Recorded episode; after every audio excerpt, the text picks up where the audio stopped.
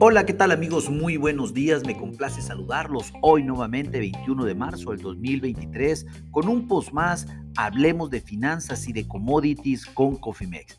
En este espacio vamos a dedicarlo a platicar de la información financiera y económica más importante tanto a nivel nacional como internacional.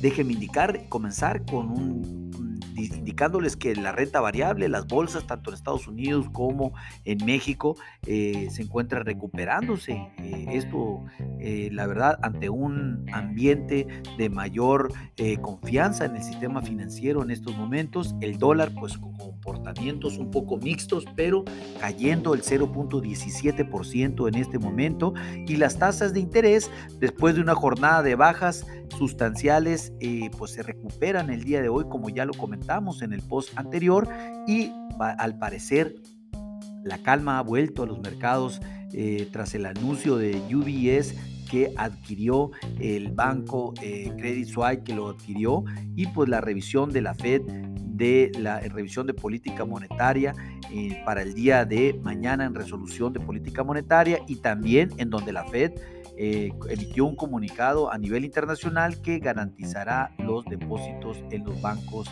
en problemados. Pues de cierta manera, tirando un poco, eh, estirando un poco la cobija de que todo va a estar bien y que eh, no se preocupe los ahorradores y que mantengan la confianza en el sistema financiero. Pues todavía hay mucho hay que ver.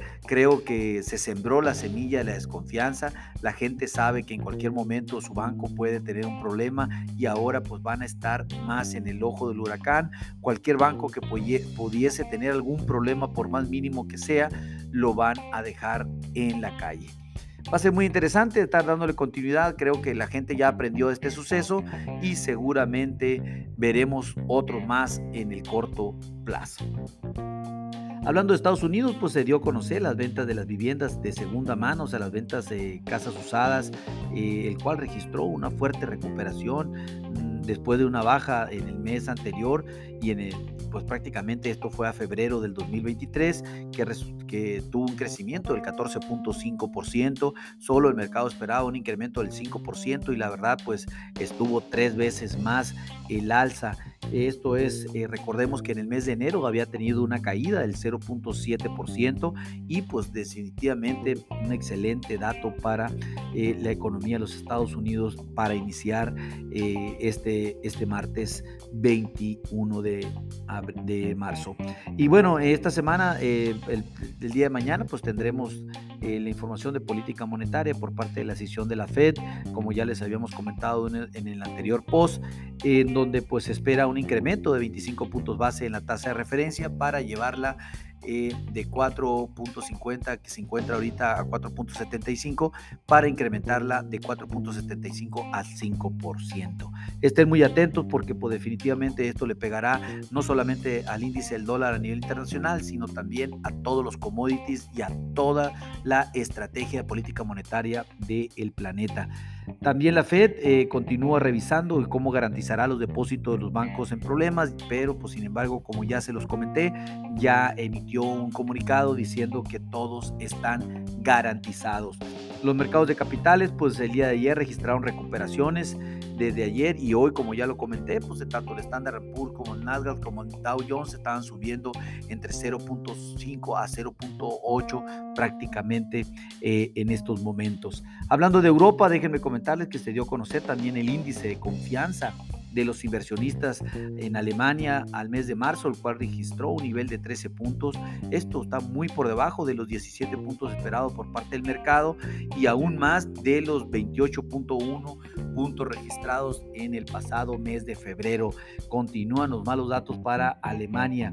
El mismo índice para la zona euro eh, se ve muy influenciado por el alemán, pues claro, pues Alemania continúa siendo el motor de Europa, por lo que la situación de la política eh, la situación política y, y, por la situación política que está viviendo Francia en este momento, registran un comportamiento similar, cae al 10, 10 puntos de 16 puntos esperados y ni se diga de 29.7 puntos del mes de febrero.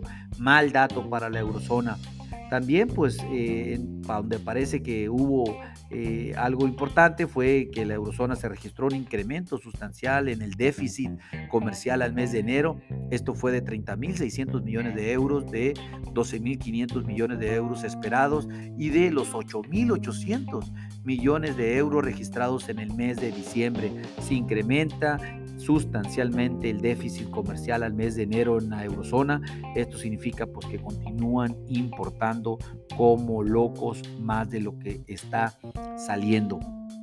También una nota que comentábamos anteriormente es que UBS, este banco internacional, eh, pues prácticamente compró a Credit Suisse por una cantidad de 3.250 millones de euros. Eh, no se no sé qué participación de capital de Credit Suisse tomará UBS, pero eh, esto sin lugar a dudas permite darle confianza al mercado, pero el valor de capitalización de hoy de este banco es de solo 9.530 millones de dólares. Hoy, hoy las acciones del banco se recuperan, aunque ayer cayeron de manera significativa con el anuncio. Las acciones de los bancos europeos se recuperan de manera general.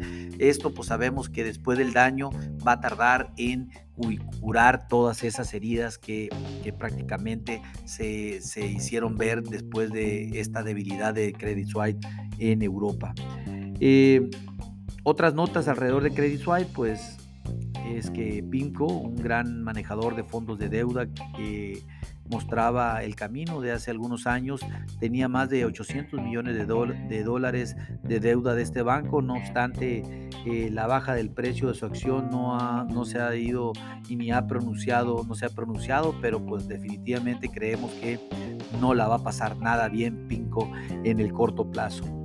En esta semana tendremos decisiones de política monetaria en el Reino Unido, Turquía, Suiza y Noruega. Y para América, para América, pues Estados Unidos, ya mencionada Brasil y Taiwán en Asia.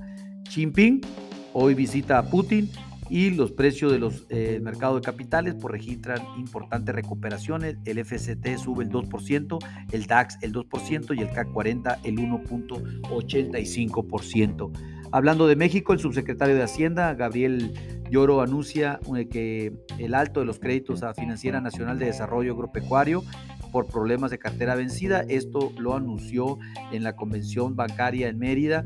Eh, según Llorio, eh, pues como siempre el problema de la financiera es algo que se viene arrastrando desde administraciones pasadas. Ya aprendió el caminito, pero ahora se preguntan qué es lo que va a pasar con el mercado. La REA del Grupo México y Banker de la banca Mifel todavía pujan por Banamex. Creemos que eh, Grupo México se quedará con Banamex, el cual tendremos resultados el próximo mes. FEMSA recompró 1.798 millones de dólares de bonos de, pues prácticamente esto aprovechando que eh, su liquidez, algo que definitivamente fue excelentemente visto por el mercado. En Asia y otros, pues los mercados de capitales con alza eh, en su mayoría los mercados pues, registran en Japón eh, una baja del 1.5%, pero Shanghai subió el 0.6% y el Hansen el 1.4%, el Sensex subió el 0.8%. Se reportó la inflación a mes de febrero en Canadá, inferior a la expectativa, con un aumento mensual del 0.4% de un 0.5% esperado y a tasa anual quedó en 5.2% y bajó desde 5.9%. Bueno, mis amigos, es todo lo que tenemos de información financiera por el día de hoy. Esperemos esto sea de utilidad. Recuerden, activen sus estrategias en administración de riesgos, protejan sus presupuestos. Si no cuentan con alguna, pues llámenos y con todo gusto podemos desarrollar un traje a la medida. A nombre de todo el equipo Cofimex y mío propio José Valenzuela, le doy las gracias por su atención. No obstante, les recuerdo que lo peor es no hacer nada. Pasen un hermoso día. Hasta luego.